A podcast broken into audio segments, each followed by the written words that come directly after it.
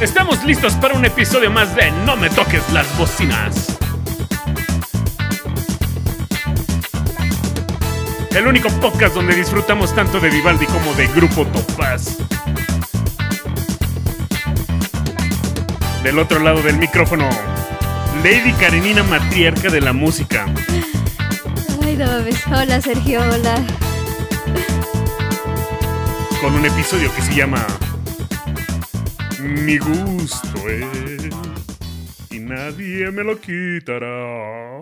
Ay, güey, me sentí Antonio Aguilar. Perdón, perdón. Ay, mi Sergio. Me emocioné. Oye, antes de que me digas cualquier cosa, A ver. ¿te late tu, tu, tu nombre tipo Game of Thrones dado por, por los fanses? El Nel, buen Jera. Nel, o sea, sí, pero no. Porque necesito que tenga más títulos, güey. Así como bien tipo Daenerys Targaryen. O sea, aquí nomás me dijiste como dos cosas, güey. O sea, ayúdenos a ponerle más, este, más títulos a, a ese. a ese nombre de Karenina. Va, va, va. Ay, mi search, mi search. Ah, oye, pues me da mucho gusto grabar este nuevo programa. Ahora, la neta es que sí se me pasó rápido el tiempo desde el último episodio que grabamos. Que por cierto, si no lo han escuchado, pues escúchenlo, ¿no? y es que, y es que, ¿sabes? Eh, siento que se me pasó súper rápido, justo porque ya tenía muchas ganas de hablar del tema del que hablaremos hoy. Y por lo mismo ya Yo traía también, así ¿eh? como el tópico en la cabeza desde hace algunas semanas. Pero bueno, a ver, ¿de qué vamos a hablar hoy? En el episodio de hoy hablaremos de cómo se genera el gusto, así a secas. Pero pues obviamente de ahí se van a desplegar varios temas bien interesantes, como por ejemplo el miedo a lo nuevo, el desapego del yo y la identidad. Hablaremos también sobre cómo hacerle para seguir conociendo cosas eh, nuevas, la capacidad de contemplación, los traumas de la infancia y de por qué nos gustan ciertas cosas. Citaremos a Byung-Chul Han, Ay, que ese, nombrecito me da cosa. A Heidegger, a Kierkegaard y así un buen de cosas. En resumen, pues hablaremos de cómo se genera el gusto. Y mira que estamos hablando de dos personas que tenemos gustos tan, tan variados. Oye, que por cierto, si ustedes saben quién es Grupo Topaz, este programa es para ustedes. ¿eh? Tiene una canción muy famosa que, que seguramente está escondida ahí en el rincón de sus mentes. Por lo menos si tienes 20 años para arriba. güey, yo no sé quién es Grupo Topaz, ya me voy. bueno, Serge, este, te quedas aquí solo. No. Si escuchas la canción vas a saber cuál es, te lo apuesto. Ok, ok, va. Oye, pues déjame te cuento que hace rato estaba escribiendo y pensando acerca de lo que íbamos a hablar el día de hoy. Y pues mientras hacía eso, traía los pixies a todo volumen. Y es que fíjate que siempre que quiero escribir en chinga eh, o pensar en chinga, pongo dos cosas, ¿no? Una puede ser el surfer rosa de los pixies, que dura bien poquito, dura 33 minutos. Y la, Pero qué discazo. Sí, no mames. Y la otra opción que tengo es eh, un disco que se llama, bueno, en español, Música para 18 músicos o Music for 18 Musicians De de, Steve Steve, Reich. Reich. Ah, huevo. Sí, que, que ya te lo he puesto, creo, ¿no? Es que así con marimbas y todo. Ah, perdona, y, to- y perdona, el perdona, perdona. Ah, ¿o tú me lo pasaste a mí? Ese disco yo... No. No, no, pero es que conozco, fíjate, ya desde ahí vamos a empezar a meter un poquito esto. Es que conozco esa canción porque algún amigo una vez me pasó, este, me puso la de It's Gonna Rain de Steve Reich, que me causó unas pinches pesadillas, porque además la escuché mientras estaba durmiendo. Y este, y justo me causó tanto problema que dije, a ver, vamos a ver quién es Steve Reich y llegué a ese, ese disco también. Es un discazo, escúchelo. Eh, si quieren acá entrar como en un trance, ¿no? Porque quien me oiga seguramente estará diciendo, oye, pero qué salto tan grande entre Steve Reich y los Pixies. Y pues sí, pero no, sí, pero no, sí, pero no. Ah, o sea, sí, pero no. Yo estoy cayendo en un loop, espero dejas algo de ese loop. Porque justamente, hablando de loops, eh, es que este ruido excesivo y el ritmo continuo, no sé por qué me hacen concentrarme bien cabrón, güey. ¿no? Entonces, el chiste es que mientras armaba el guion, puse atención a los pixies, de repente los tenía todo volumen, les puse atención por un segundo y me pregunté por qué me gustan los pixies, güey, ¿no? Entonces me fui un poquito al pasado y concluí que básicamente los pixies me gustan porque en total he conocido a tres güeyes a los que les gustan los pixies así como un buen, ¿no? Y sabes qué, espero no me escuchen y si me escuchan, si me están escuchando, pues ni pedo. Pero los tres en algún momento me dijeron, en sus propias palabras cada uno, algo así, ¿no? Güey, no mames, amo a Kim Deal. Cuando estaba chavo me quería casar con ella y una vez la vi en un concierto de los Pixies y le grité que la amaba, ¿no? Así, los tres. O sea, pero no los tres en el mismo concierto. Ah, pues no sé, güey, no lo sé. Supongo que eso sería ya demasiado, ¿no? Te lo contaron por separado. Sí, sí, sí, en diferentes momentos ah, de la vida y, así, güey. Si no, iba a ser muy creepy. No, no, no, no. bueno, fin, dejo de ventanear gente porque si no después ya nadie me va a querer, ya nadie me va a querer, güey, ya nadie va a querer hablar conmigo si ya de por sí, ¿no? Entonces, ah, sí, Pixies. Bueno, de lo que te acabo de contar, podemos deducir algunas cositas. Primera, la edad que rondan estos amigos es muy similar, ¿no? O sea, nacidos por ahí en los setentas, ¿no? Seguramente. Dos, bueno, esto como tal no podemos deducirlo, pero puedo agregar que sus contextos son más o menos similares y que el acceso a la música que tenían también lo era, ¿no? Tres, en mis convivencias con estas personas escuchábamos a los Pixies y por eso les agarré o les sigo agarrando el gusto eh, si alguien los pone, ¿no? Y cuatro, pues mi gusto por los hombres no son muy variados. Pero esta es otra historia, güey. Eso es para otro podcast de otros temas. Exacto. Y es que, fíjate, podemos abordar el tema de cómo se genera el gusto de mil maneras, desde la estética, desde la plática intuitiva, desde la ciencia, desde los sentidos, etcétera, etcétera, etcétera. Pero por alguna razón no planeada, el sábado en la nochecita, ahorita estamos grabando en martes y este podcast sale el jueves, pues el sábado en la nochecita me aventé un libro buenísimo, y, o sea, no habla como tal del gusto ni de cómo se genera el gusto, pero quizás que ya traía yo en la cabeza esto, así que le encontré ahí varias cositas que siento que pueden aportar al episodio de hoy, ¿no? Y el libro del que te hablo se llama La expulsión de lo distinto, de, a ver si no me equivoco con la pronunciación de este amigo, de Byung-Chul Han, ¿no? Que paréntesis, güey. Hace como dos semanas me aventé otro de sus libros eh, que se llama La desaparición de los rituales, que también me encantó, o sea, ya me declaro fan de este güey. Y que espero pronto hablemos de esto, güey, porque igual se puede ligar bien chido a las formas en que escuchamos música, vinil, guiño, guiño, rituales, etcétera, ¿no? Así ya te imaginas. Así que vayan dándole una leída si pueden, pero bueno, cierro el paréntesis. Y bueno, eh, empezaré con una cita que me encantó que dice así. Lo que suscita el miedo es, en primer lugar, lo extraño, lo siniestro e inhóspito, lo desconocido. El miedo presupone la negatividad de lo completamente distinto. Según Heidegger, en Ser y Tiempo, el miedo surge cuando la percepción y comportamientos cotidianos y familiares se desmoronan dando paso a lo inhóspito. El miedo arranca a nuestras existencias de la cotidianidad.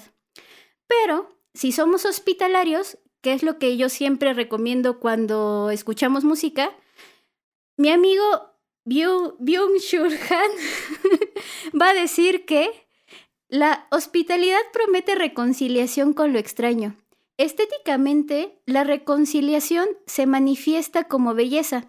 Y aquí cita a Nietzsche y su libro La Gaya Ciencia que dice así.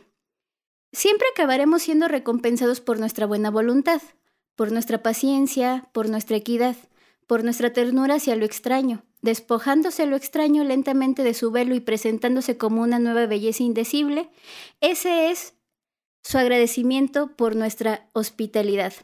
O sea, cuando somos hospitalarios estamos dando pie a generar, refinar, cambiar, aumentar nuestro gusto. Y siento que está bien bonito esto porque lo tomo como una exhortación así de, güey, date el tiempo de quitarte el velo, de quitarle el velo, de desnudar a lo extraño, ¿no? De conocerle, Dale tiempo de que arranque y quizá te puedas llevar una sorpresa bien chida. Sí, de hecho es, es esa es la parte creo que más difícil de aprender a escuchar nuevas cosas. alguna vez hacíamos como la burla de de muchas personas que que conocieron a, al Tri cuando eran chavitos. Ajá. Y hasta la fecha el Tri sigue siendo lo mejor, pero y, y vaya su su catálogo de de gustos musicales es muy cerrado, pero es justo por esto que dices. No. Le tenemos miedo como que al, al, al cambio, a soltar o a aceptar nuevas cosas. Entonces, ese, creo que este es el más importante de todos, el, el no dejar este, el aceptar el cambio. Sí, no dar paso a lo extraño, ¿no? Y es que... Que es, ajá, perdón, es, es, no sé si esto venga, por ejemplo, también el hecho de cuando se dice que tal que la música de hoy no este no está ya es una mierda comparada con lo que teníamos antes. Pues como tal yo no pensaba decirlo, pero sí tiene un buen que ver, ¿no? Es, e, es esta misma eh, apego a, a, a lo que ya conocemos, ¿no? Y es que generar gusto tiene su chiste, y más con la edad, creo yo. Porque diría Heidegger, Disfrutamos y nos divertimos como se disfruta. Leemos y vemos y juzgamos sobre literatura y arte como se ve y se juzga. Encontramos indignante lo que uno encuentra indignante. De esta manera uno se encamina a un lugar en donde se queda oculta su posibilidad más propia de ser. O sea, al no ser hospitalarios con, con lo nuevo y quedarnos en el así es, así me gusta, así me gustará siempre porque deber ser, nos estamos perdiendo de un chingo de potencial. Pero esto no es nomás nuestra culpa, porque diría mi amigo B, ya mejor así le voy a llamar a, Bian Shulha, mi amigo B, eh, de cariño, diría, diría a mi amigo B, en la sociedad del me gusta, refiriéndose como al Facebook y así, todo se vuelve complaciente, incluso el arte. Hoy nos hemos olvidado de asombrarnos. Cuando más densamente los seres humanos tejen el deber ser, cuanto más pierden la costumbre del asombro por el otro.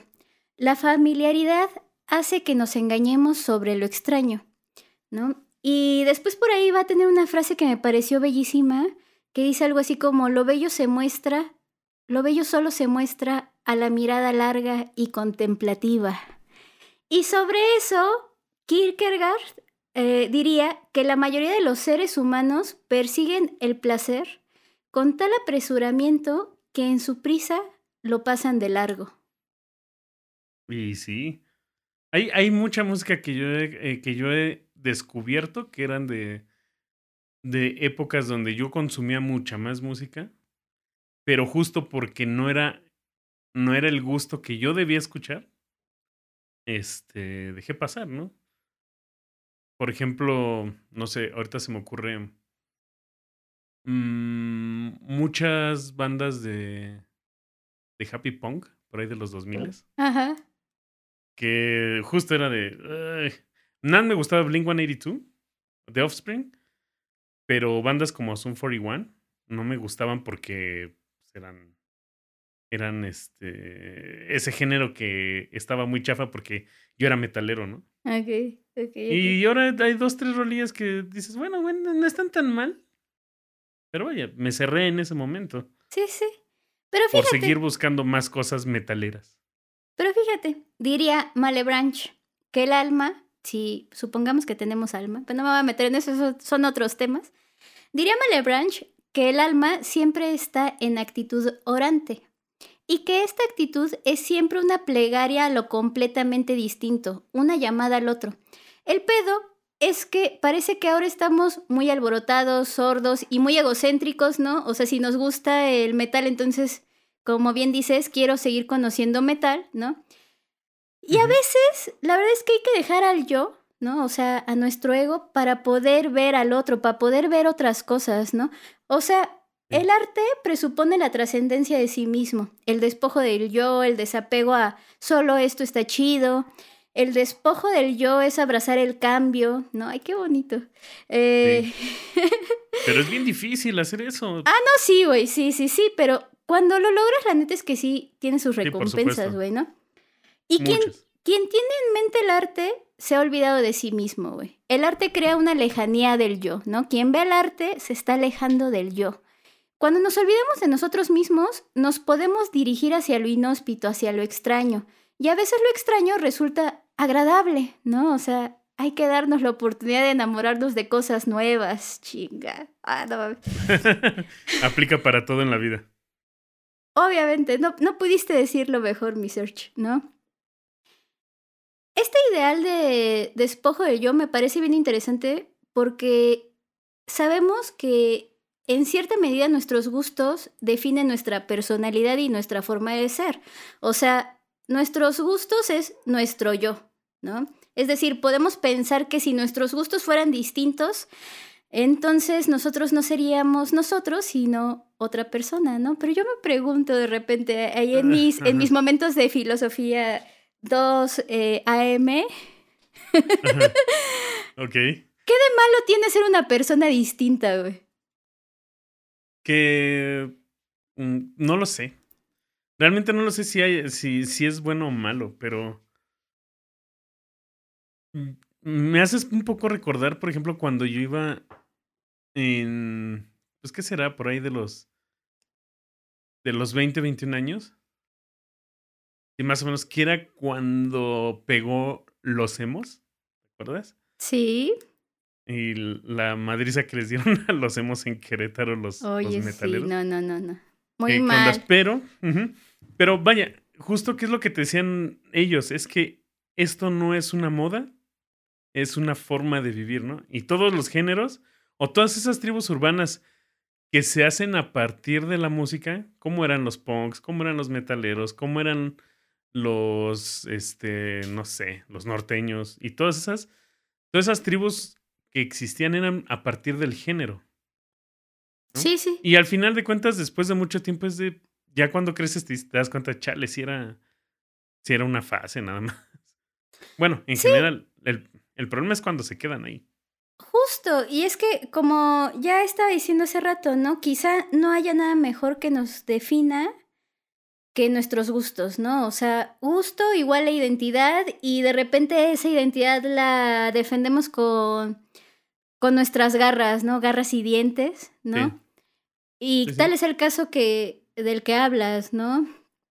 Porque las preferencias están determinadas por nuestras experiencias, nuestros aprendizajes, nuestra familia, nuestra cultura y de hecho todas estas cosas son las que nos hacen individuos, ¿no? De hecho. ¡Qué ojo! Y bien interesante, güey. Ay, voy a, ya voy a decir mucho el día de hoy y bien interesante, ustedes disculparán. Ojo, hoy se habla mucho de autenticidad y ser auténtico, diría mi amigo B, significa haberse liberado de pautas de expresión y de conductas preconfiguradas e impuestas desde afuera. ¿No? De ella viene el imperativo de ser igual solo a sí mismo, de definirse únicamente por sí mismo, de ser autor y creador de sí mismo, ¿no? Pero esto es una pendejada, güey, porque con ello se intensifica la referencia narcisista, que volviendo al ejemplo que tú pusiste, o sea, es de, eh, o sea, el metal rules y los hemos, este, a, la Verge, ¿no? Ajá, y que además era un subgénero, ya así como cayendo en, en cuenta, ¿no? Sí, pero, o sea, lo que hay detrás es el narcisismo, ¿no? Y tenemos, no sé, otro ejemplo, los hipsters, ¿no? Con esta onda de la autenticidad, ¿no? Del esfuerzo por ser auténtico y por no asemejarse a nadie más que a sí mismo. Eh, pues está cabrón, ¿no? Y, es, y se convierte en una lucha permanente con lo demás, güey. Y, y fíjate, a lo mejor a mí me pasó algo muy curioso, contrario a todo esto. Yo recuerdo que en la secundaria, pues sí, estaban los rockerillos estaban los chavitos que escuchaban pop, ¿no? Que a lo mejor... Y yo recuerdo que yo quería verme bien rocker, yo, yo recuerdo que quería ser rockero, que... Eh, porque en mi familia se escuchaba mucho el, el, grupero, el ranchero, y yo quería ser rockero y empezaba a escuchar música porque mis amigos de la, de la secundaria eran rockeros, ¿no? O bueno, amigos, compañeros de clase, realmente no hablaba mucho con ellos, pero quería pertenecer a ellos. Y, justo yo recuerdo que a uno le dije, oye, ¿y tú qué crees que soy? Así como, como queriéndome medir. Oye, ¿tú qué crees que soy? ¿Una persona? Pues, sí, algo así. No, de hecho lo que me dijo fue, pues, nada, normal. Ni, ni, ni para Dios ni para el diablo. Ajá, y me hizo sentir que no tenía identidad. Pues tu identidad es ser normal, güey. Ahora está de moda esta onda del normcore, por ejemplo, güey. Que es así como... eso sí, no lo sabía. Que es como muy ser así, pasar desapercibido. ¿no? Yo era ese. Pues estabas de moda, güey. Pero, bueno, estarías, estaría, estaría, ajá, ajá, qué- qué hipster, güey. Eras hipster. Ya, ya lo sabíamos. Eso sí me han dicho mucho que soy hipster, pero no, no veo por dónde. Por dos, no veo por sí. dónde. Ah, yo no, güey. Bueno, no lo sé, me vale verga, la neta, ¿no? La gente nos juzgará eso con el tiempo. Sí, sí, sí. O sea, el chiste es que, así como tú, mi Serge, mi estimado Serge, hoy todo el mundo quiere ser distinto a los demás, ¿no? Pero, la verdad, aquí les va una eh, filosofía de Karenina. Ay, no, no sé, güey. La verdad es que es imposible ser único y detergente, güey. O sea, todos nuestros gustos están condicionados por un chingo de factores, güey. Y por más que querramos, o sea, no, güey, no. Y tenemos Claro, claro. similitudes con los demás, ¿no? Muchísimos, muchísimos. Y es que fíjate, a ver, ¿recuerdas que en el capítulo de de qué hablamos cuando hablamos de Arjona? Hablábamos un poco de qué era el buen gusto y de y el mal gusto y empezábamos a hablar un poco de la estética, pero nos quedamos ahí el tema así como de después lo vamos a alargar, ¿no? Entonces ahorita me gustaría como meter esta onda de ¿para qué sirve la estética, güey? Eh, y fíjate que estuve leyendo ¿Para cortarme el pelo? Án- Ándale, güey, sí. Ah, porque ya ves que te dije, ¿no? Estaba leyendo este libro de Introducción a la Estética de E.F. Carrot, ¿no? Y lo traía así por la calle y sentía que, que en algún momento alguien Ay, podría mira, preguntarme. de estética. Sí, sí, sí. Va a Pero- cortar el pelo. Pero no, chavos, estaba preparándome para este podcast, ¿no? Pero bueno, eh, este, este señor Carrit dice que la estética no puede alterar directamente nuestras experiencias estéticas, ¿no? Punto número uno. Sino que solo nos ayudará a entenderlas. Y si nos preguntamos qué es una cosa bella, la mejor respuesta parecerá ser que una cosa bella es una cosa sensible que nos agrada por la significación o sentido que tiene para nosotros, güey. Entonces aquí no estamos para juzgar a nadie, ¿no? Cuando hablamos de cómo se genera el gusto es tu gusto. Mi gusto es, ¿no? Co- Como el título, ¿no? Hay tantas cosas con, con cuáles empezar. A ver, yo te puedo, te puedo hacer una pregunta. No, Tú- puedo, sí. A ver, Karenina, ¿cuál fue, cuál fue el, el primer, la primer canción que tú recuerdas? Puta, no sé, güey. Yo creo que. que algunas canciones de Cricri. Porque mi Yo tía, también. mi tía me las, me las ponía en vinil, ¿no? Tenía ahí sus viniles Sí. y sus cassettes. A mí me y- los ponían en cassette. Y justo también la, la canción más vieja que recuerdo es de Cricri.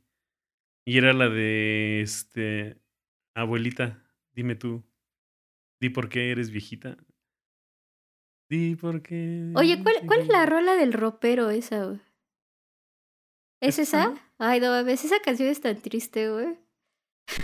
Es que tiene tantas, tantas cosas. Cricri te preparaba para decirte que la vida está bien culera. La patita. Fue al mercado con rebozo. Bueno. Creo que sí. Bueno, a Porque ver. creo que desde ahí te va más o menos dando una idea de, de cómo ya te van formando ciertos gustos. La herencia familiar. Sí, sí, sí, sí. Y es que, fíjate, o sea, eh, por ejemplo, ¿no? De dos imágenes mentales, una será más o menos significativa para mí o para los demás, o de significación distinta según el momento en el que se experimenten, ¿no? Quizá otras personas en su vida también escucharon a Cricri, pero no les fue tan significa- significativo como para nosotros dos, Claro. ¿no? O sea, de dos personas, una puede tener una experiencia estética, no así la otra, frente al mismo objeto. O bien ambas pueden tener experiencias estéticas, pero con diferentes grados de intensidad y pureza. Es decir, supongamos que hay dos niños en un coche. Van a un viaje familiar, están en un viaje familiar de esos eternos en los que te pasas diciendo, ya casi llegamos, y dos minutos después vuelves a preguntar, ¿y ya casi llegamos?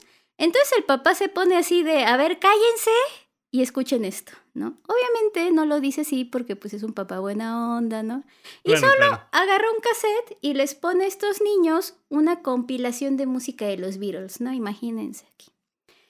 Quizá uno de estos niños, ajá. ¿Estás armando todo este, este, todo este episodio tomándome a mí como referencia?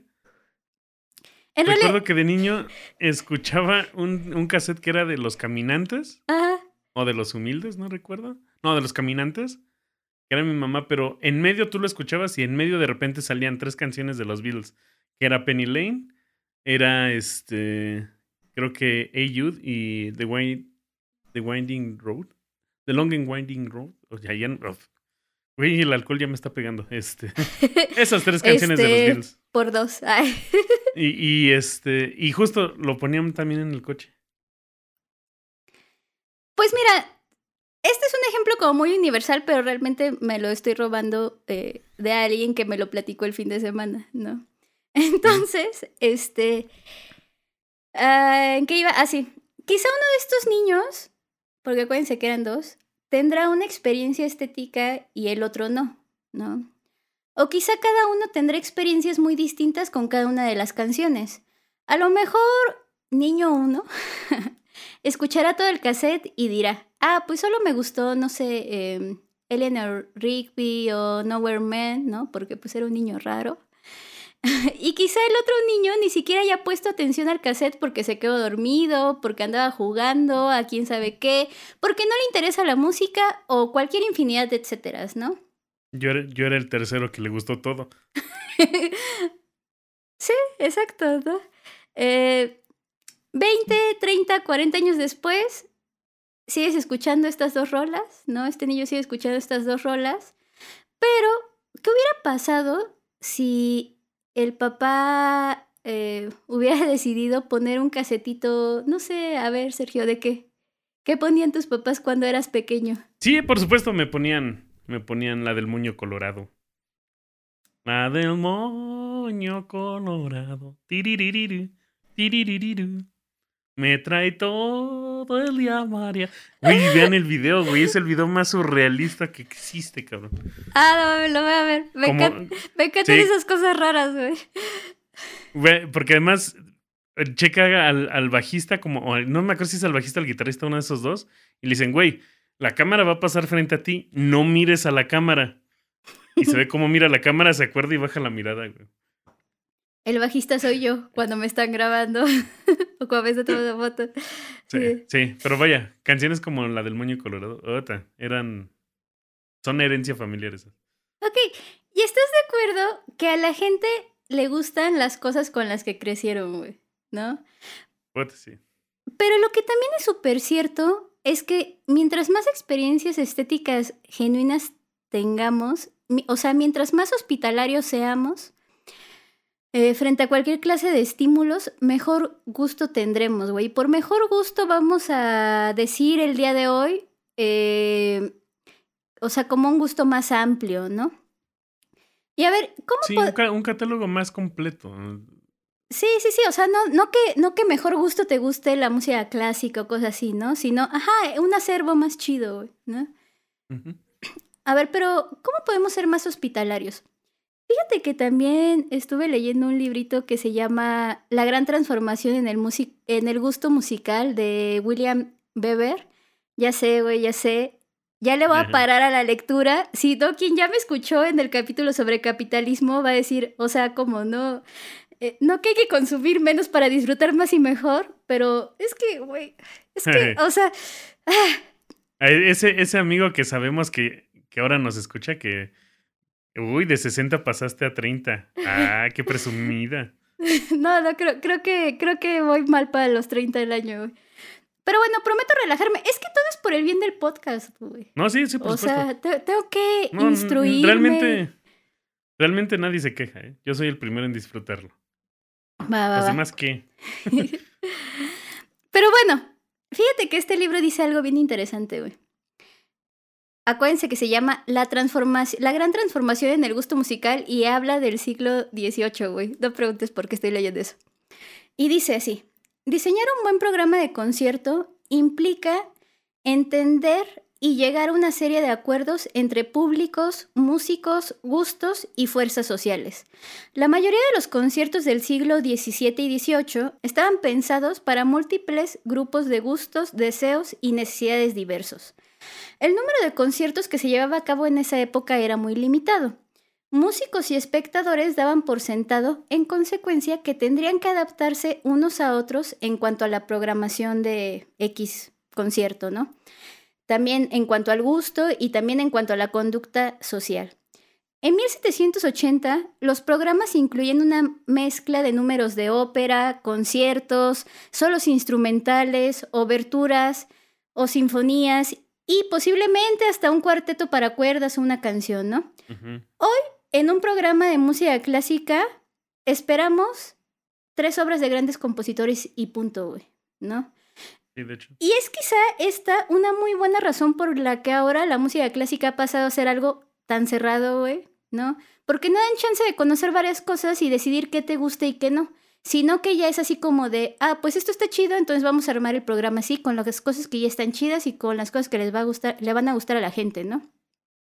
Y es que, retomando un poco el ejemplo de los niños y el carro, y el cassette de éxitos de los Beatles o de éxitos de quien ustedes quieran, William Weber dice algo que yo nunca me había preguntado, güey, que me encanta.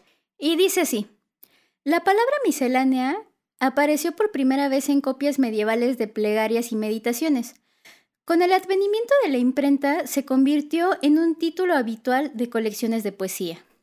El término tenía el fin de informar al lector que el libro ofre- ofrecía múltiples géneros y que no estaba dirigido a los especialistas. O sea, eh, lo misceláneo es por naturaleza, siguiendo un poco a mi amigo B, hospitalario, ¿no? Y tenemos el gran ejemplo de las playlists o de los programas de radio en donde el locutor pone una gama de éxitos y ya tú decides qué show, ¿no?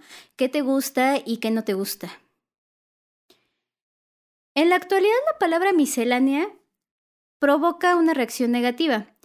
En el siglo XVII el término tenía una connotación de bienvenida. Mm, Vamos a cambiarlo por una connotación de hospitalidad, ¿no? Le decía al lector este término que la obra podría satisfacer los gustos de diferentes personajes o diversas necesidades de una persona. La miscelánea era inclusiva y el concepto de obra es exclusivo, ¿no? O sea, te excluye. O sea, por ejemplo, cuando estamos hablando de, de un disco completo, ¿no? En contraposición con un playlist o, o con lo que pone el locutor en la radio, ¿no? Que de hecho te iba a decir que el. En, en el caso de la radio también es. va- atrás del locutor también estaba lo que la gente exigía. Porque a mí todavía recuerdo cuando una canción sonaba 10 veces en, en 5 horas, porque. Y eso obviamente lo limitaba el locutor, pero la pedían tantas veces que entonces la escuchabas y la escuchabas y la escuchabas. Tal vez, al, pri- eh, tal vez en, en los próximos 5 años este, la odias, pero después pasan 15 años y, y te recuerda una época y empiezas a agarrarle el gusto por nostalgia. Ah, la nostalgia. Pero vaya, fue sí. formado ya más por, por el gusto general de la gente. Esto pasaba con el radio, que con que como tal el, el gusto del locutor. Sí. Y es que fíjate, o sea, si, si retomamos a este amigo Weber y esta onda de la programación musical, ¿no? De la gente que se dedica a programar música, es justo lo que dices, o sea, eh, el programador pues toma en cuenta eh, el gusto de las personas, lo que tiene a la mano, ¿no? La sociedad, eh, los músicos que tiene disponibles, etcétera, etcétera, etcétera, ¿no? Y ahora, pues tenemos así como un desmadre porque ya no escuchamos ni a programadores, ¿no? De música clásica o ni a locutores, güey. Ahora escuchamos eh, playlists que están pues diseñadas básicamente en función del algoritmo, que sigue siendo lo mismo, ¿no? En función de lo que a la gente le gusta, nada más que, que siento que, que ya es como más circular, ¿no? O sea, como que ya no está el factor humano y no sé, se pierden muchas cosas. Por eso escuchen las playlists de No me toque las bocinas, porque están curadas por dos personas. A huevo. Entonces, ya nada más para terminar con este amigo, dice algo súper interesante eh, sobre que es indudable que en los conciertos y en la ópera de esos tiempos, siglo XVIII y XVII, se toleraba un espectro más amplio de etiqueta social que en los conciertos de música clásica de hoy, güey. Porque se buscaba atraer a más personas. ¿No? Y es que, mira, se me ocurre que la contraparte de la hospitalidad es la presión. Por ejemplo, cuando obligamos a un niño a comer ciertos alimentos, es muy probable que el pobre chamaco desarrolle rechazo hacia dicho alimento, ¿no? En mi caso, por ejemplo, la guayaba, güey. Ah, ya sé.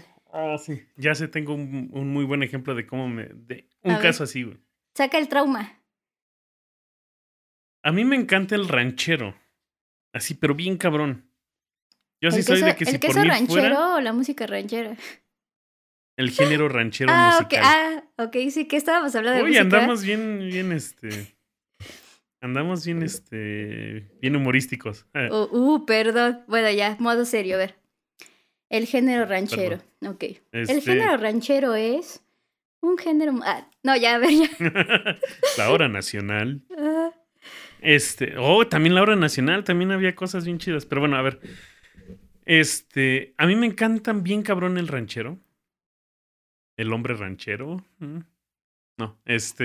Ah, oye, esto ya se está descontrolando, güey. A ver. No, bueno, ya, ya, ya, regresando. entonces. ¿Qué va a decir tu novia? Yo eh? recuerdo que justo ah. porque iba al pueblo de mi mamá. Ella no lo escucha. No, no es cierto. No, no es cierto. Oh. No, este. Pues ya, ya, ya, a ver. este. Eh, cuando iba al pueblo de mi mamá, en Puebla, allá se da, se escucha mucho el norteño, el, el trío norteño, que es el, bueno, trío norteño, ya saben, que sí, Cardenales de Nuevo León y todo eso, y el, y, y, el ranchero, y entre esos me acuerdo que escuchábamos mucho a José Alfredo Jiménez. Y un día me enfermé bien cabrón del estómago y fue porque me dieron o me comí, no sé, carne en adobo que me hizo muy mal. Ok. Eso es, bien recuerdo toda esa semana que pasé, debía haber tenido como 8 o 9 años. Y este... ¿Qué? Déjame. Y entonces enfermé tan cabrón que vomitaba y vomitaba cada rato, deshidratación, ya sabes. Pero justo mientras yo estaba en cama sufriendo todo eso, había un cassette en específico que lo poníamos una y otra vez.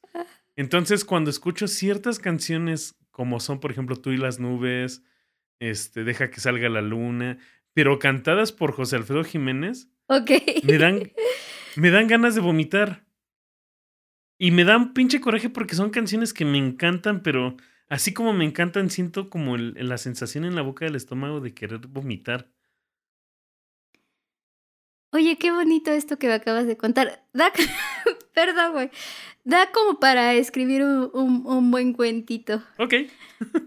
y es que sí, fíjate, o sea, no sé, ya me lo imaginé, ¿no? Así, o sea, o como una buena característica de un personaje, güey, ¿no?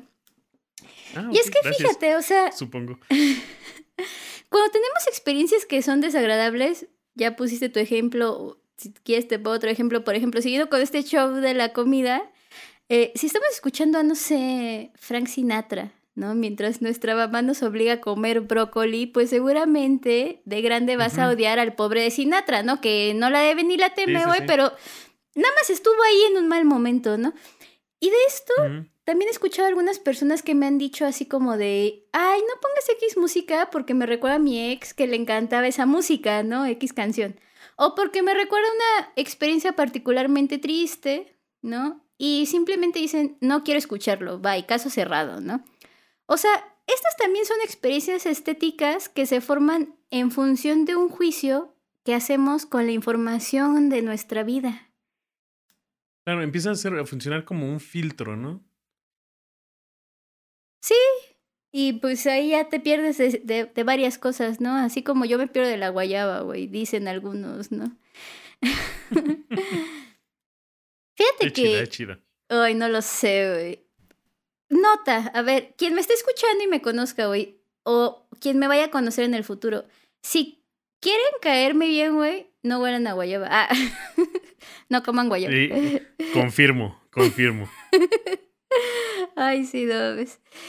Otra cosa, fíjate que me parece súper interesante, es que a la gente también le gusta lo prohibido. Güey. Ah, por supuesto. Sobre todo cuando somos adolescentes. A ver, Research, yo sé que tienes alguna historia. ¿A ti te gustaba alguna canción, algún, algún grupo o cualquier cosa así que tenga que ver con la música? Vamos a decir, prohibida. Pues sí, es que justo creo que de ahí viene eh, un, un, gusto particular que es por el rock urbano nacional mexicano. Tengo que hacer esa aclaración porque todos los países tienen su rock nacional, ¿no? Sí, sí, sí. Pero vaya. Ah, ya no, no me toques las bocinas internacionales. Ándale. Entonces, yo recuerdo que, que me empezó a gustar mucho bandas como Liran Roll, El Aragán. El Aragán es uff, uff.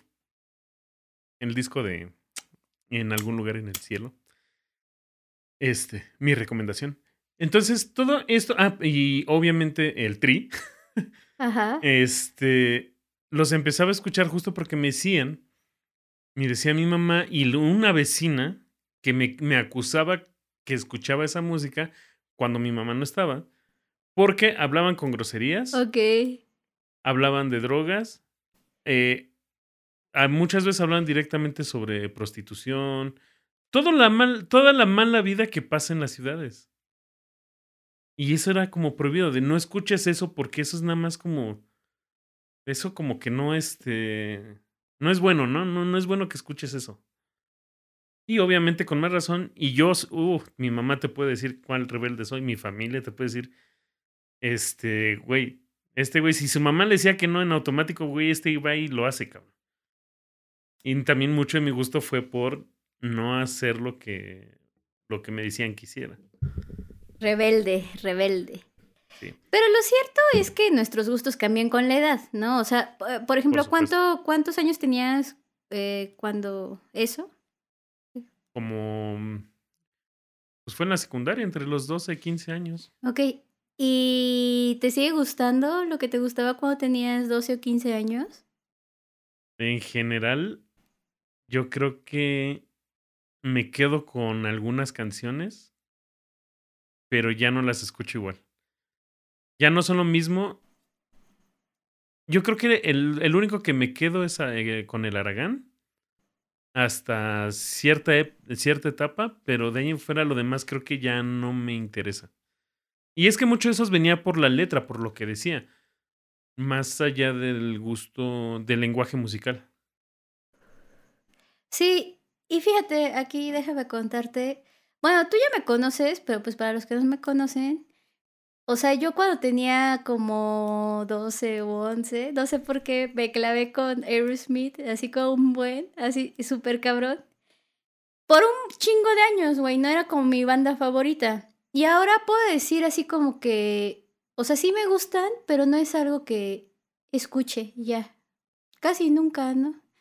Y pues en el episodio pasado te platicaba que, o sea, nada que ver un paréntesis de... Eh, descubrí como que soy buena para cantar algunas rolas del glam y así, ¿no? Y entonces me puse, me puse a escuchar a Aerosmith hace como dos semanas o tres, de nuevo, y solo como con la intención de escoger alguna canción eh, para sacarla, ¿no? Y cantar, tocarla y cantarla. Y, y pues fue bien interesante, güey, ¿no? Porque me recordó así como a lo que yo era antes y todo. El factor nostalgia. Sí, sí, sí, sí. Y es que es bien interesante ese tema de, de la nostalgia. Y un ejemplo que me encanta de esto es toda la onda, eh, cambiando un poquito de tema, de los remakes o, o así, ¿no? Covers. O de, o de series, por ejemplo, como la de Stranger Things, que apelan un buen a lo nostálgico, ¿no? A los ah, covers, ¿no? Eh, también. A mí me empieza a molestar un poco eso. Eh, eso de apelar a lo nostálgico. El abuso. Ah, el abuso de apelar a lo nostálgico. Es que sí es un poquito por el camino fácil, ¿no? Entonces, pero bueno. De hecho, nada más tomando rápido, dos ejemplos de eso es lo que está haciendo The Weeknd y Dua Lipa con, con este disco de Future Nostalgia. Y ya ahí te dicen, ¿no? Están, están tratando de sonar lo más ochenteros posibles. Y ya también tirándolo un poquito más a ese noventas. Noventas, este. Electrónica. Noventas, ochentas y más. Ah, ok, pues fíjate que no, lo, no los conozco, hoy, pero pues los podemos poner en la playlist, ¿no? Para conocerlos. ¿No? Y entonces, o sea, por ejemplo, también hablábamos de los covers, ¿no? Oye, que por cierto, hace como dos días vi que Tom York sacó un remix de Creep, ¿no? Una canción que pues ya está bastante choteadita, aunque hay buenos covers como el de Amanda Palmer, que por ejemplo pues están bonitos, ¿no? Ahí sí pueden escucharlo, también lo vamos a poner en el playlist. el playlist larguísimo, güey. Y fíjate, o sea, y está chido este tema de la nostalgia porque pues ya sabes qué te va a gustar, güey. Si está bien hecho, pues te va a gustar, ¿no? o no, o no necesariamente está bien hecho y simplemente por la onda de la nostalgia, pues te va a gustar, ¿no? Y tiene algo bien bonito, porque quizás si eres lo bastante atento, eh, puedas seguir generando gusto, porque a lo mejor la banda o el cantante que hizo el cover te parece interesante y puedes empezar a escucharlo también, ¿no? Y de esta manera ya agregaste algo más a tu acervo. Un buen, un buen ejemplo de esto de, de los covers, a mí me pasó fue este. Ah, Eric Clapton en el Unplugged. Ajá. Este toca Mortal Milk, eh, Walking Blues, que son covers de blues de los años 20, 30. Y yo ese, ese disco lo escuché, pues también igual, relativamente chavo, alrededor de los 15. Y justo por escuchar ese disco, dije, oye, estoy descubriendo que me mame el blues, pero así el, el, el Memphis acá. Ajá. El más viejo. Y, me, y justo me manda hasta los años 20 a buscar esos, esos, esos blueses este, originarios, ¿no? Por así decirlo. Y me influye tanto que para la guitarra, mi instrumento principal es la guitarra. No hay manera de que si me dices improvísate algo, no hay manera de que no saque ese tono blues. Quienes me conocen pues van a saber de así, ah, güey. Este güey todo lo que toca hace que suene blues. Entonces, ese es, ese es un buen ejemplo. O cómo pasó con. a muchos con Nirvana y. Esta canción de The Man Who Sold the World. Ay, me robaste. mando con David Bowie. Me robaste mi ejemplo. Ajá. Sí, sí. Es que es un, es un, es un, es un gran ejemplo. O estoy notando mucho, por ejemplo. Ah, un ejemplo que está medio fuera de lo común Ah, eh, por ahí de los 2000 Alex Sintek sacó una canción de que era de Django, de un cantante de los 70 español. Y mucha gente pensó que era de, de Alex Sintek. Hasta que llegan las mamás y, y, les decían, esa canción no es de Alex, esa canción es de ese güey. Y hay un montón de covers que no te das, no sabes que no son de ellos. Mucha gente creía que Stone Cold Crazy de, este, de la versión de Metallica era, no era, era de Metallica, no de Queen. Entonces, sí, ese es un muy buen ejemplo, el de los covers, que te llevan a muchos lados. Todas las versiones de Jimi Hendrix que hizo de Bob Dylan, All Along the Watch, Watchtower, y así. Sí, o sea, yo para seguir con el ejemplo de Aerosmith y con esto que dices de Clapton, eh, por ejemplo, cuando sacaron el Honkin' o un Bobo, que es así como un disco super blusero, que es de puros covers y así, pues lo que hice fue ponerme a, a, ver las rolas originales, ¿no? Y, y pues de ahí aprendí dos, tres cositas, ¿no? O, me acuerdo eh, mucho, recuerden que soy un poco más joven que Sergio, ¿no? Mm. Y por ejemplo, cuando Faye, qué oso, güey, sacó un cover de La Fuerza del Destino de Mecano, pues dices, a ver. ¿Neta? Ajá. O sea, no sé por qué me acuerdo de eso, güey, pero, pero sí. Y de hecho creo que el disco es como de todo mecano, güey. ¿No? Está por ahí. Ya viejito. lo voy a buscar. Va a estar en la playlist. Sí. Lo tengo que escuchar. Y pues ahí me tienes después escuchando mecano y pues como tú sabrás, güey. O sea, amo. ¿Qué? ¿De qué te ríes, güey? Pues sí los amo. Amo mecano. No, está Este, bien, está bien. Yo también, pero no tanto para, como para mí, este, el señor Cano, güey, es un genio. Fin de la Sí, discusión, güey. sí, sí. No hay ninguna discusión porque no hay nada que discutir. Sí, es un genio por muchas razones, güey. Y la voz de Ana Torroja, o sea, cuando sea grande quiero cantar como. Ana Torroja. Pero bueno, ¿no? Entonces fíjate, o sea, cómo se ha generado el gusto, güey, y cómo eh, mi gusto y cómo llego a decir así de cuando sea grande quiero cantar como Ana Torroja, güey, ¿no? Y ahí de repente me tienes Exacto, claro, claro. claro. intentando, intentando, porque no voy a decir haciendo, ¿no? Pero intentando haciendo covers, güey, de Mecano, ¿no? que ya tú ya me has sufrido, güey, la vez que me ayudaste a grabar eh, Quédate en Madrid. No, de- no, es más, no sé ni de qué hablas. Creo que borré ese. Fue tan traumático que borré ese evento de mi vida. Y ahora odio. Este, quédate en Madrid. Ah, no. No, no es cierto, no. Bueno, cambiando un poquito de tema porque ya me dio mucho oso, güey. Si te parece bien, eh, vamos a transportar esto del gusto un poquito a las series o a las pelis, ¿va? Solo para Mm. hablar de que nos gustan ciertas cosas porque nos sentimos identificados con ellas, güey, ¿no? O sea, por ejemplo, cuando tenemos un personaje favorito dentro de una serie, eh, se me ocurre, eh, ejemplo, Malcolm, ¿no? Que mi personaje favorito es Dewey, ¿no? Eh, pero, por ejemplo, mi mamá. Eh, que estuve viendo Malcolm hace algunas semanas con ella y con mi sobrino, a mi mamá le gustó muchísimo Hal, ¿no? Y quizá a ti te gusta, no sé, Lois, ay, o quién te gusta, güey.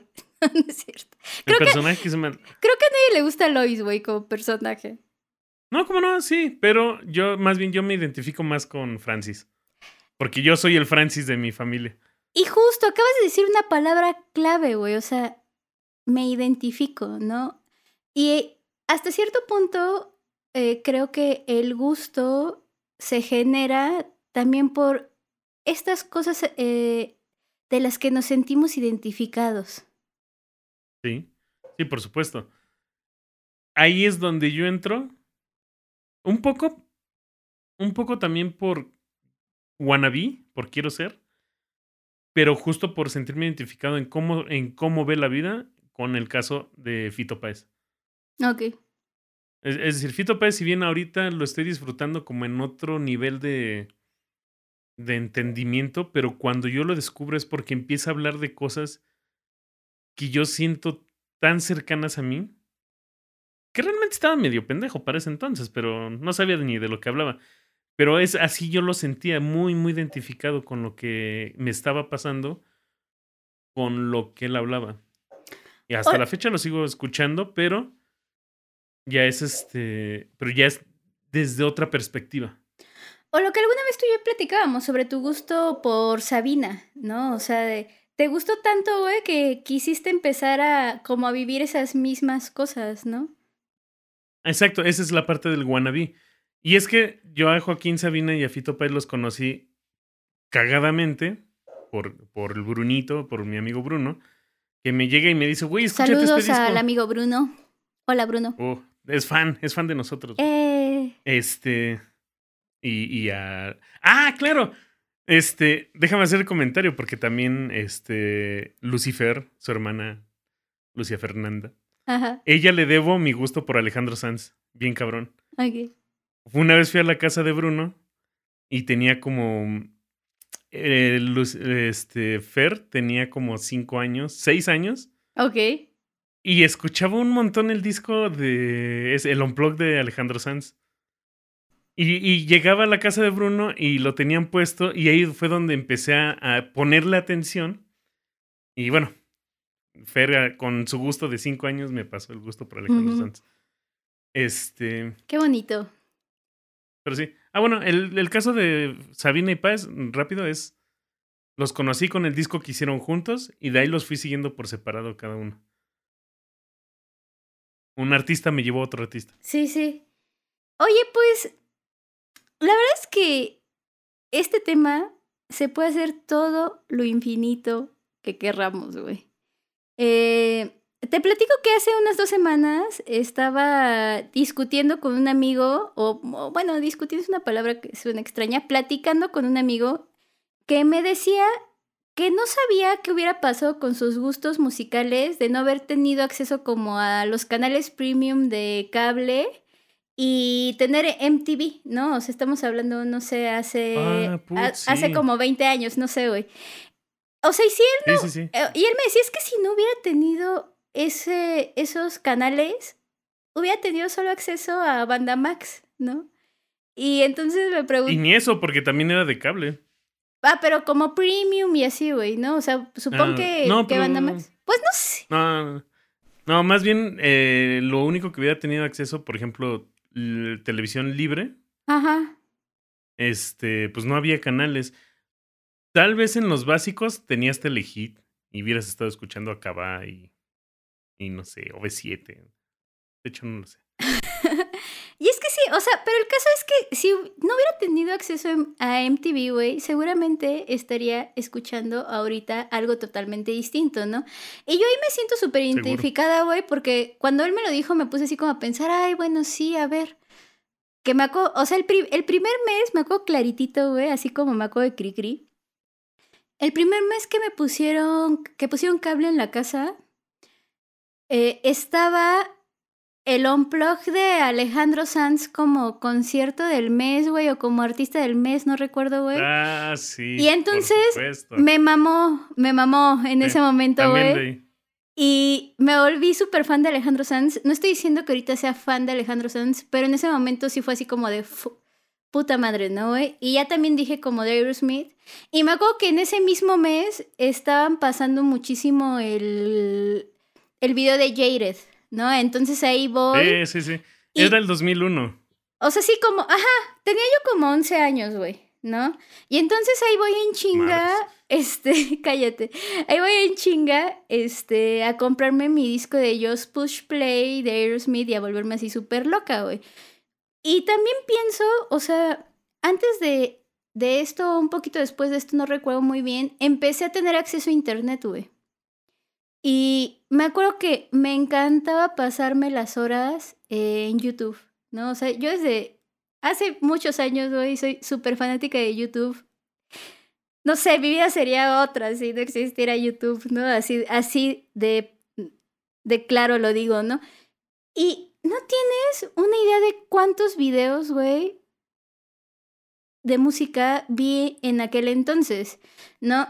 Y quizá, como tú dices, o sea, ya no me encanta la música que, que escuchaba en ese, en ese momento porque me, o sea, por esta misma cadena como de Aerosmith y así, güey, y no me siento orgullosa de lo que voy a decir, güey, pero ya creo que ya lo dije en el, en el pasado o antepasado. O sea, sí me, está orgullosa, pero no quiere aceptarlo. me volví súper fanática del glam, güey. ¿No? Y como un buen de, lo, de la música de los 80, 70, pero también lo que estuvo chido es que la descubrí por mí misma. Digo, o sea, no tenía muchas cosas que hacer más que ir a la escuela y después en la tarde pasar mi tiempo en internet, ¿no? Pero, o sea, tenía una avidez de música bien cabrón, güey, que sin YouTube, o sea, no sé, güey. No, no, claro. no, no estaría aquí, ¿no? Hablando de lo que estoy hablando. Gracias, gracias, amigo YouTube. Claro, ¿no? pero eh, sí, y sin embargo, yo también, de, justo de la misma época fue cuando yo también empecé a tener este eh, internet en casa, este, bueno, más que internet, eh, televisión por cable. Y justo yo recuerdo cómo de ahí es donde empezaba a escuchar los videos, por ejemplo, de, de Nelly Furtado, ¿no? La de I'm Like a Bird y esas. Y me gustaban, pero lo que decíamos en el anterior, no podía decir que me gustaban. Que, porque Ok. girly, ¿no? Ay, Sergio. Ajá. pero, por otro lado, también justo empecé a escuchar música de otros géneros que, por ejemplo, ahí fue donde eh, descubrí más el grunge, cuando ya estaba saliendo. Y recuerdo también el unplug de, de Alice in Chains y la rola, la de Wood, un che, che discazo también. Pero, y ya después, yo ya no soy, ya, ya no fui tanto de YouTube, yo ya más bien ya empecé a usar YouTube para, para, para escuchar lo que no había podido encontrar tan fácil en mis cassettes o CDs que buscaba. este, entonces, sí, mucho viene de, de las herramientas que tenemos hoy. Ahora, ahora lo que hago yo es buscar más mis playlists de, este, de recomendación semanal que me da Spotify. De las 30 canciones que me pone, le acierta uno o dos, ¿no? Pero ya es algo nuevo. Sí, digo, pues ya, ya he platicado yo como de mi odio al algoritmo, ¿no? Yo ahora lo que hago es este que estoy suscrita a una página que se llama Pitchfork. Eh, y también estoy suscrita, pero esto es más como de música neo, neorromántica o neoclásico, como quieras decirle, que se llama eh, Headphone Commute. Y todos los días, eh, Pitchfork y Headphone Commute me mandan uno o dos correos, ¿no? Donde, por ejemplo, Fit Pitchfork me dice así como de los álbums que han salido esta semana. Este tiene un, un correo bien bonito que manda los viernes de el álbum eh, que estuvo bien chido en el 89 o en el 85 o así y que debes de escuchar, ¿no? Ese, ese El año en que naciste. Ah, bueno, por así decir el 89, ¿no? Pero te va mandando. No, no, no, me refiero a que te mandan recomendaciones de, de lo que estaba sonando el año en que naciste. Luego también eso te ayudan a encontrar un buen de música. Sí, sí, está chido, ¿no? Pero bueno, o sea, Pitchfork te manda así como de X año, güey, un disco que tienes que conocer, güey. Y ese, ese correo de los viernes, o sea, súper ñoña, güey, pero no me lo pierdo y siempre lo escucho, güey, porque he conocido un buen de cosas que dices, no mames, están bien vergas, güey. ¿No? Entonces, yo siento que todavía sigo, afortunadamente, güey, como formando mi gusto, ¿no? Porque si empiezo a hacer así como una historia de, de, todo lo que escuchaba antes y todo lo que escucho ahora, güey, mi gusto se ha modificado inmensamente, ¿no? Claro, y, claro. Y espero que sí siga siendo. Ah, espero siempre estar medio desapegada de ese yo, así de así soy, así me gusta y así debe de ser, ¿no? Eh, mi gusto es y nadie me lo quitará. Exacto. Pero, pero justo de hecho es para, para lograr esto, yo creo que yo por lo menos, ¿sabes qué es lo que tengo a la mano? Shazam. O sea, el Shazam es, eh, ese lo tengo que tener siempre a la mano porque en el momento que, que me llega una canción, la voy a Shazamear y a lo mejor no la escucho en el momento, pero la guardo. La, en automático le pongo corazoncito nada más, ahora sí que la primera escucha, y en algún momento la volveré a escuchar. Y yo te puedo decir, ahí por ejemplo, regresando al tema de series y televisiones, Hoy, hoy, terminé de ver el último capítulo de American Gods de la tercera temporada y te puedo decir que American Gods me ha dejado un buen de canciones bien buenas, como este eh, a un artista, por ejemplo, Paul Colton, que me ha llevado a escuchar un poquito más de country, pero ese country underground, el, el... hipster, el que nadie conoce. Pero sí en Texas, pero que sí en Texas es, es lo, es el, el, el común. Y, y por otro lado, también retomando en la parte de las películas, ¿sabes quién es un director que a muchos ha influido musicalmente en sus estilos? Y lo hace a propósito, además. ¿Quién? En cada una de sus películas, Tarantino. Tarantino a muchos les ha generado un gusto muy particular en, en, dentro del rock y como... Sí, mucho de rock, mucho de folk, mucho de country. Ok, y también hay un buen de directores que digo, ya no estamos extendiendo, que por ejemplo se me ocurre Jarmusch, güey. Ay, dije muy feo. Ah, también. Jarmusch, eh, que pues ha, generado incluso como un estilo bien propio, ¿no? Ya sabes, como lo que me gusta de... Porque ya se... Dark New Wave, este, post-punk, no sé qué tanto me dicen. Es justo, es justo lo que tanto te gusta. ahora. Oye, o, por, ejemplo, también David Lynch, ¿no? Que hasta tiene como sus rodillas y así, ¿no? tiene su bandita. No me gusta, la neta su música no me gusta. Bueno, pero tú sabes que yo soy, ¿qué? Dark post punk. ¿Cómo, ¿Cómo, me dices, güey? Dark y New Age post punk, ah, ah, este. New Wave. Ajá. Pero bueno, o sea, todo eso es gracias a la gente con la que me junto, güey, las cosas que veo, eh, y una Claro, amalgama de de cosas. es, es un montón de cosas que, digo, hay, a ver, en el transporte público. No, a ver tú, o sea, ¿qué prefieres? ¿Que vaya a tu casa y ponga mis mamás Dark Wave, New, bla, bla, bla? ¿O que te ponga música clásica, güey? No, no, pues este... es- no, es que más bien depende. Del mood.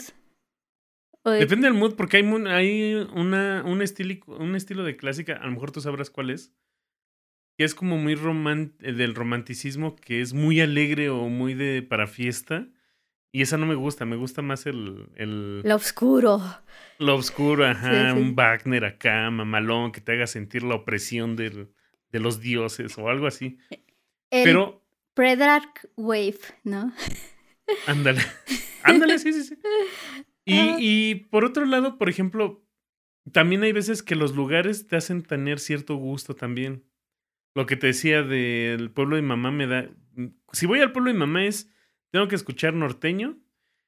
Y si voy al DF y ando en el microbús, ¿cómo disfruto andar este, escuchando las salsas y cumbias que se ponen? eh? Especialmente la salsa me viene de, de los microbuses. Venir escuchando acá a Grupo Nietzsche. Uf. La Guayacán Orquesta, Willy Colón, Héctor Lavoe. Uf. Oye, y es que ahorita que hablas de los micros, está bien interesante porque de repente solemos ir así en el autobús y así, con audífonos y eso así como cerrados al mundo, vamos Sí. a decirlo de alguna manera. Y a veces se suben chavos o chavas que a, a cantar y a tocar, güey, que de repente traen unas rolas que están bien chidas y, y te dicen hasta, esta es una rola de tal, ¿no? Y puedes ahí también conocer música nueva, güey. El chiste es estar abiertos, ser hospitalarios, tener la capacidad para enamorarse todos los días. Ah, cabrón, ¿no? Sí. ¿Puedo poner mi último ejemplo? Sí, dale. Yo descubrí a Alt J. Pinche bandota acá. Chingona. Sí, Ese es el ejemplo que suelo poner cuando me dicen, no, es que la, la música de ahora está bien culera. Yo la conocí por ti. Ajá. Y yo, ¿sabes? Y yo lo conocí porque fui una vez a un restaurante de pizzas ahí en el centro, en el DF. Bueno, en la CDMX, perdón.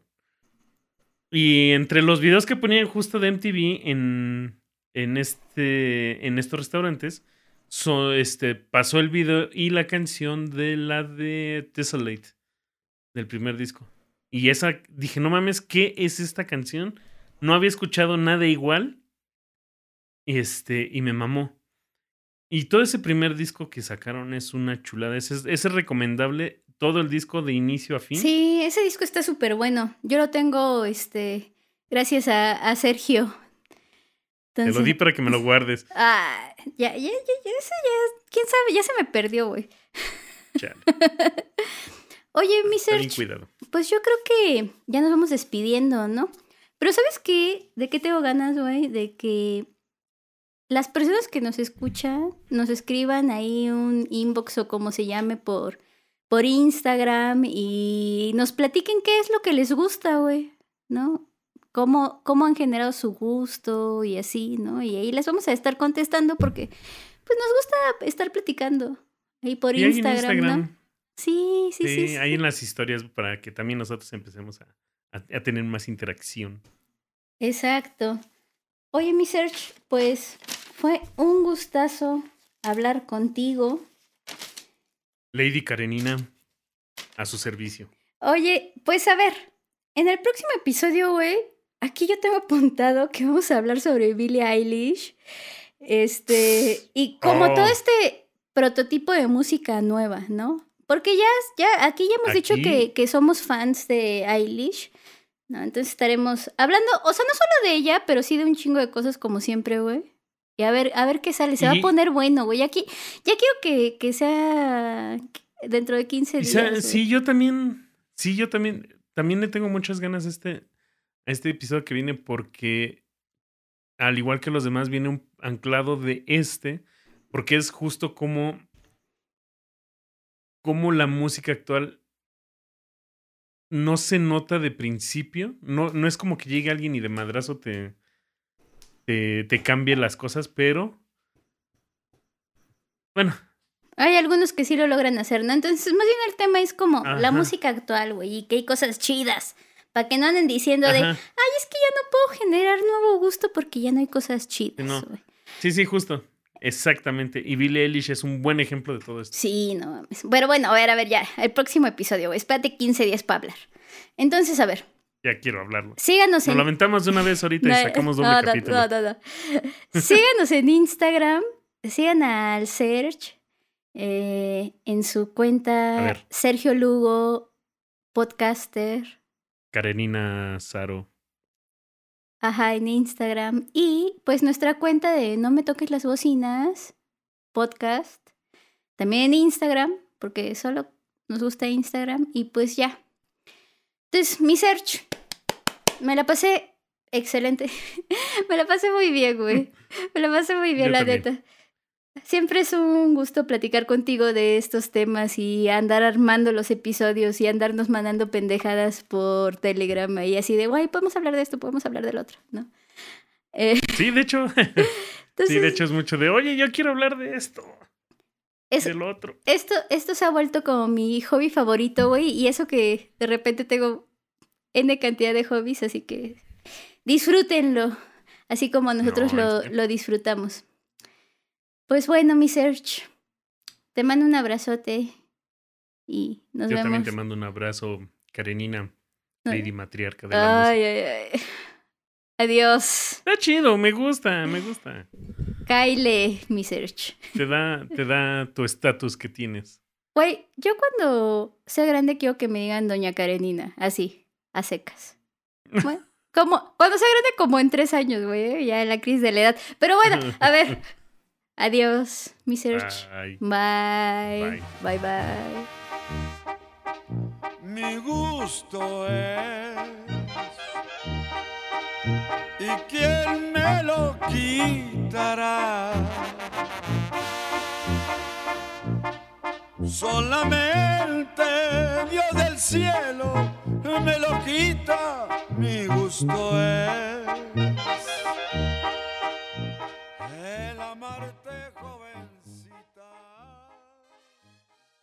Ey, muchacha, triste, ven, dame un beso. Ah, ¿cómo se llamaba esa canción?